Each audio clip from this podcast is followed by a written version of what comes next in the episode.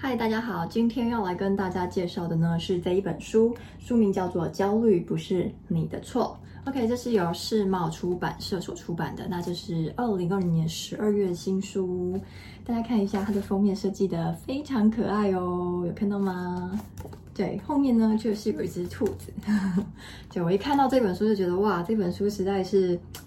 好吸睛啊！一看到就觉得很想要去看它的内容，对，而且它的厚薄度其实感觉就是一两个小时之内就可以阅读完成的书。好，今天在谈这个东西之前呢，你有想过自己会有焦虑的状况吗？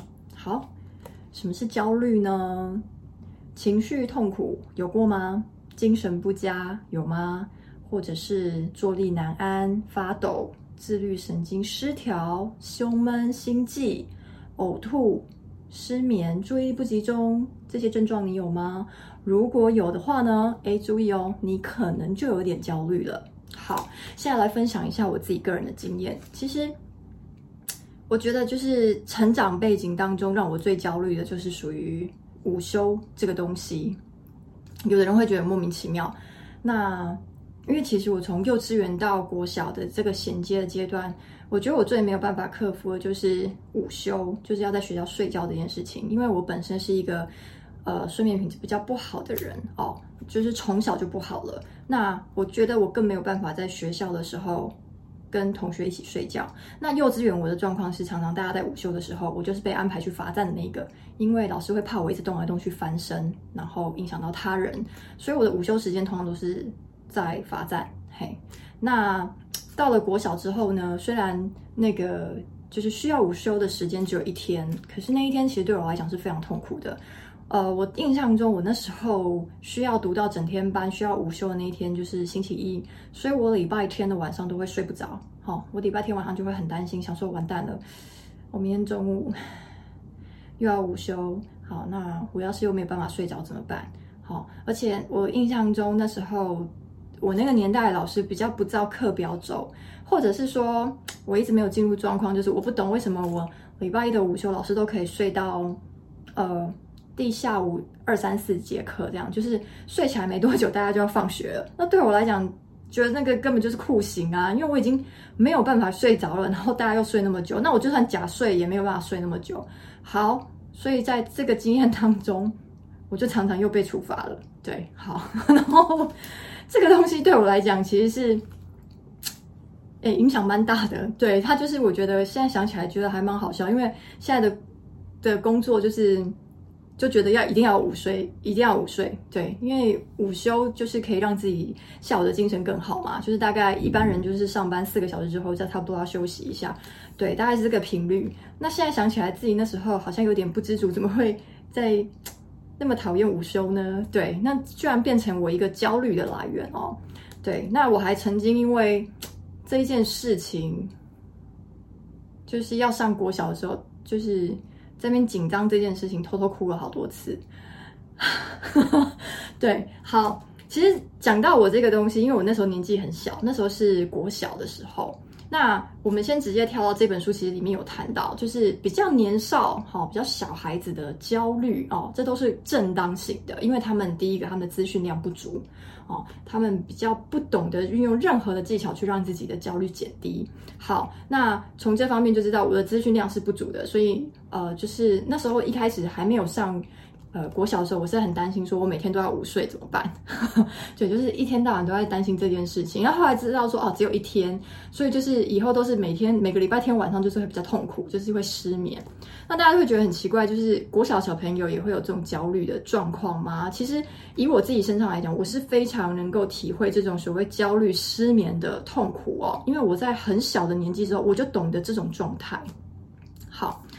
那等到再大一点之后呢？其实，呃，我们接触到的人多了嘛，呃，在社会上的人多了，你就会知道说，哦，很多的状况其实是可以去调试自己，让你的自己的焦虑不要那么的，呃，累积那么多再去释放。那这本书啊，其实我会觉得它很不错的地方是，诶，它做了几个量表，嗯，我觉得很有效，可以自己自我检测。第一个呢，就是。你平常有没有焦虑哦？它的这一个量表就是在大家的第一章节，因为其实焦虑这个东西呀、啊，会引发出我们许多问题。因为我们直接谈到它里面，其实讲焦虑投射隐藏的是什么东西。我直接挑里面的一个心理学家讲的好了，就是阿德勒说的。OK，焦虑源于自卑。这本书呢，它的来自于它的自卑与超越。我们之后呢，我觉得大家如果有兴趣延伸阅读的话，可以去读这本书哦。那它这里面讲到了哦，人类的自卑感呢，通常哦，就是除了我们小时候开始会累积一些自卑感，可能在学校跟人家比不足之外，哦，可能到求学阶段啊，什么什么之类的，我们会有产生一些大大小小的自卑感哦。他就说了，我们的自卑感是必须通过不断的肯定跟增进与社会的连接哦，这个连接呢，呃，有可能是你的外在表现，哈，或者是说，可能你在 Facebook 上面发文得到很多人认同，甚至于你发表一些社论，大家赞同你，哈，或者是说你在公司上面的一些，呃，呃，政策啊方向得到大家的认同哦，就是说的跟社会有更多的连接，得到克服。那其实这边又原他又讲到说，很多很多的焦虑其实是与家人的情绪较量。那他其实里面有举到一些例子啦，我们这边就不详细赘述哈。那我们比较我比较想要跟大家讨论的就是说，像这一本书你可以怎么利用，或者是说。你怀疑自己有焦虑，或者身边的人有焦虑的时候，我们可以怎么帮助他？哈，因为他其实这边有讲到说，焦虑它是一种属于非常有隐蔽性的一种心理问题。好，那既然它是非常有隐蔽性的社呃心理问题的话，我们其实是比较难从旁边去揣测，或者是呃跟这个人相处一下就怀疑说哦。你就是有焦虑，你就是有心理疾病。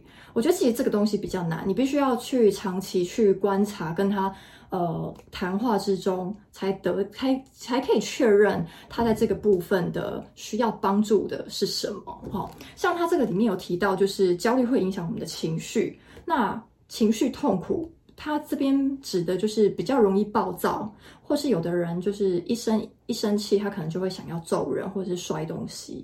那他这里边特别有举例出来。那其实这个东西呢，其实呃，它里面有写到说，就是嗯，比较属于会影响到就是与家人情感啊，或者是与同事之间情感的问题。那其实如果我们要帮助他的话呢，嗯，这里面有写到说，就是一些。呃，降低我们压力的方法，例如说什么参加户外活动啊，甚至于阅读、亲近大自然。那其实我觉得有一点其实是非常棒的，就是嗯，一般人会认为说啊，我可能到工作一个段落，再帮自己安排一个休息或是小旅行哦。我们先不讲休息，我们讲小旅行好了。那可是你在要准备这个旅行的时候，其实你又必须要。呃，准备一些行程，甚至一些东西，这些其实这个部分它会产生一些呃特定的压力出现。那如果你没有适当的排解的话，其实它会产生另外一种压力哦。所以其实他这边有建议到说，就是适时的就出去走一走，不一定要到某一个，譬如说这一个呃工作到某一个程度，或者这个案子结束的时候才出去。好，这个地方其实我觉得是。蛮恰当的，因为其实我觉得现代人的时间都很少，我们很难够可以去抓紧哦，在哪一个 moment 我们需要休息哦、其实真的是这样，因为才会有很多人有过劳的问题呀、啊，甚至于说啊、呃，他会不知道自己生病了。像之前有很有名的就是李克太太，嗯，李克太太她其实我们都知道她是有自己有说嘛，她就是那个叫做什么？呃，自律神经混乱失调。那前几天也有另外一个网红，就是 IG 上面的一个网红，也是很有名的 model，他也是写说他自己得了这个病这样子。那他希望大家就是可以正视这个问题哦，因为就是你可能常常胸闷啊，然后注意力不集中啊，失眠呐、哦，当然就是这些东西其实都是一个表征，他在提醒你自己，就是可能要去注意一下。对，那其实我们现在想起来，这样听起来会觉得哇，焦虑真的是一个很不好的东西，是这样子吗？其实不是哦，因为焦虑这个东西，说真的，它是属于一个正常的心理防卫机制。怎么说呢？就像你手去摸到热水，烫到了会缩起来，这就是一个正当的防卫机制，因为它要告诉你知道说，其实我们焦虑产生的过程中，就是一定是你的生理或是你的心理上面产生了一个不平衡。好，那这个不平衡呢，就是我呃，这个不平衡使我们的情绪产生影响。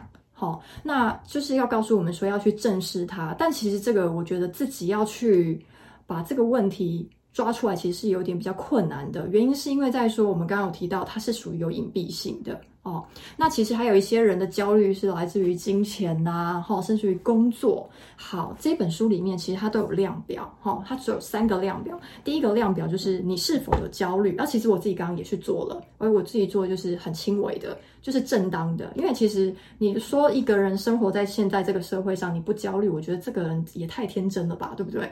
你看每天就是可能就是呃，我们会 follow 一些疫情的状况，国外的新闻啊，哈，还有一些呃不。不管是健康经济方面，你如果都有一有些许程度的呃了解的话，你可能会担心某一些事情，其实这都是合理范围内的。那有一些焦虑，可能就是分数比较高，那可能就是过头，就会建议你说啊，要请你去看医生，要接受治疗。那 OK，好，那他后面还有一些就是金钱焦虑的问题哦。好，还有呃工作，因为其实我知道很多人就是。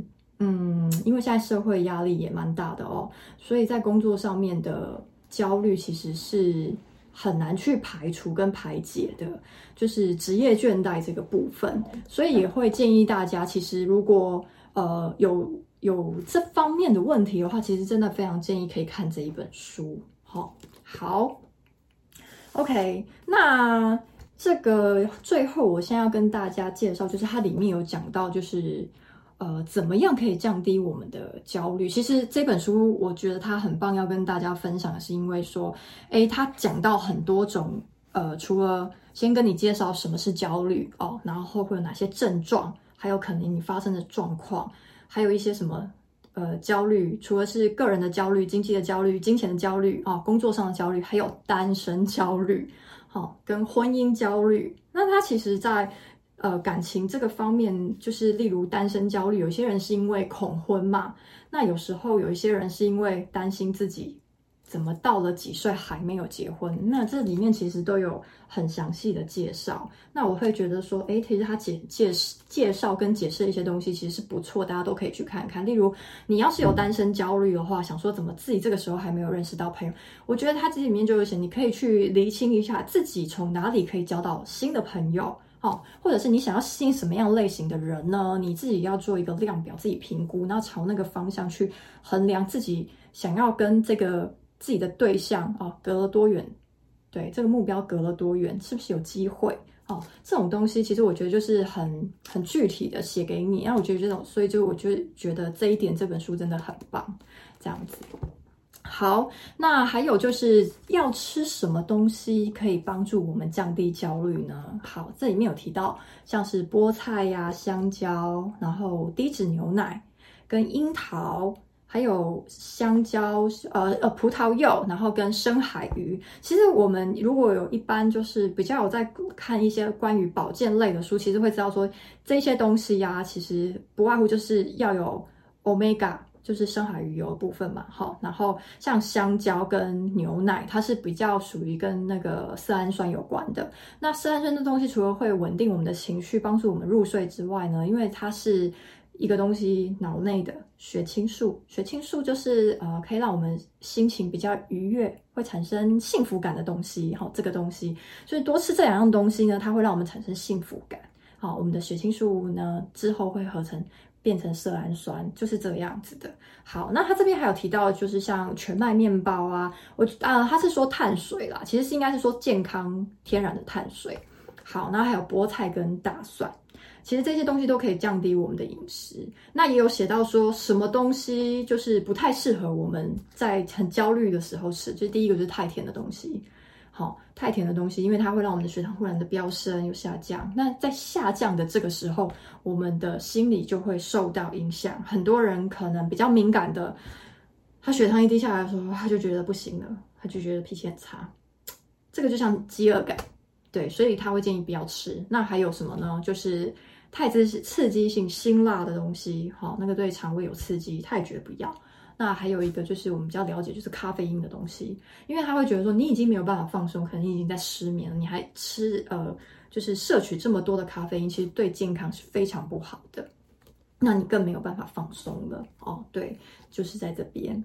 好，那最后最后呢，其实它里面呢提到了非常非常多，就是可以哎怎么样让自己降低焦虑的方法。那他提到了很多，就是冥想。其实冥想这个东西，我们之前有介绍一些书里面都会有提到哦，就是帮助自己哦的一些呃心念的提升啊，哦，其实冥想是很有帮助的。那它里面讲到了很多很多种的冥想，其中我要提一个就是愿景，愿景，呃，愿望的愿景色的景，愿景的冥想。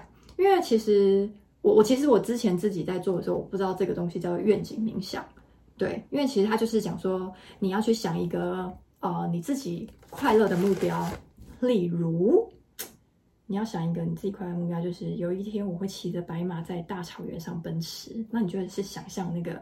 譬如说某年某月某日，你就自己在那边想想象，把那个情景呢，让自己投射到那个舒服的情景里面。你想的越详细越好。例如说呢，就是在风和日丽的草原上，然后旁边可能有小河、有流水、有鸟叫声哦。然后呢，还有一个很美的什么一艘船，还是有谁陪着你哦？就是你越想越清楚越好。那。这个它里面还有写到说，就是要准备什么什么东西。那其实这个东西，呃，我刚刚讲的这个愿景冥想啊，就是我以前其实我觉得我会一直觉得自己在做很像是白日梦的一个部分，那我自己就觉得想得很开心。所以我觉得，诶，有时候，嗯、呃，因为我之前没有看到这本书，我不知道这个东西叫愿景冥想。那这个其实东西，这个冥想啊，它其实是还有写哦，它是写说是推荐给那种就是呃，可能工作压力比较大，然后诶比较。对于呃自己的现现在生活存在比较没有希望的人哦，他是觉得这个可以提提高你的士气。可是我不是，我是觉得，哎，就是如果有一天可以做这件事情的话，那件事情对我来讲是非常愉快的哦。可能就是在海边看看书，也觉得很美啊，对不对？哦，或者是有一天你在大草原上骑着马奔驰，那享受那种感觉，我也觉得那样很棒。那他就想说，你想的越详细越好啊，这个也是一种冥想。那其实这个东西也。我不晓得有一些人有没有就是看过一些书，就是跟你许愿有关。我在这边附带讲一下，因为呃，世茂出版社还有出的另外一本书，就是跟你想要的愿望就是有九成都会实现。那本书我也很喜欢哦。为什么呢？因为我也很喜欢许愿。我是一个从小到大非常喜欢许愿的人。好，我都相信它有一天会成真。那呃，有时候是一些小时候的愿望，就会比较天真啊。好，那。嗯，我就会很好奇说，哇，现在因为小时候不会去接触到这种，爸爸妈妈不会买说你要怎么样许愿才会成真，他可能觉得你在 你这个人太不务实了哦。那长大之后看到这本书，我就非常的有兴趣。对，就是你想要的有九成的愿望都会实现。那那一本书里面其实也有提到，就是类似这个这个叫愿景冥想，你把你想要的东西想得越清楚越好哦。那你就有一天会实现，我也是会，我也是这样子相信的。对，那其实这个东西想起来真的是很快乐诶。对啊，就是想象自己有一天自己想要的东西会成真哦。那个这个过程其实是很愉悦，真的就是会让自己变得很开心这样子。OK，今天这本书就介绍到这里，希望你会喜欢我的介绍哦。那其实这本书真的很不错，它无论是学理。好，学理上面的，或者是心理，或者是生理上面，他都帮你分析得很详细。好，而且其实他都写得很容易阅读。这一本书的厚薄度其实是真的很好阅读的，所以我真的非常推荐给大家。因为焦虑这种东西啊，哦，不要以为只是成年人才有，像我刚刚提过了，我国小的时候就有了。OK，今天就到这边喽，希望你会喜欢，拜拜。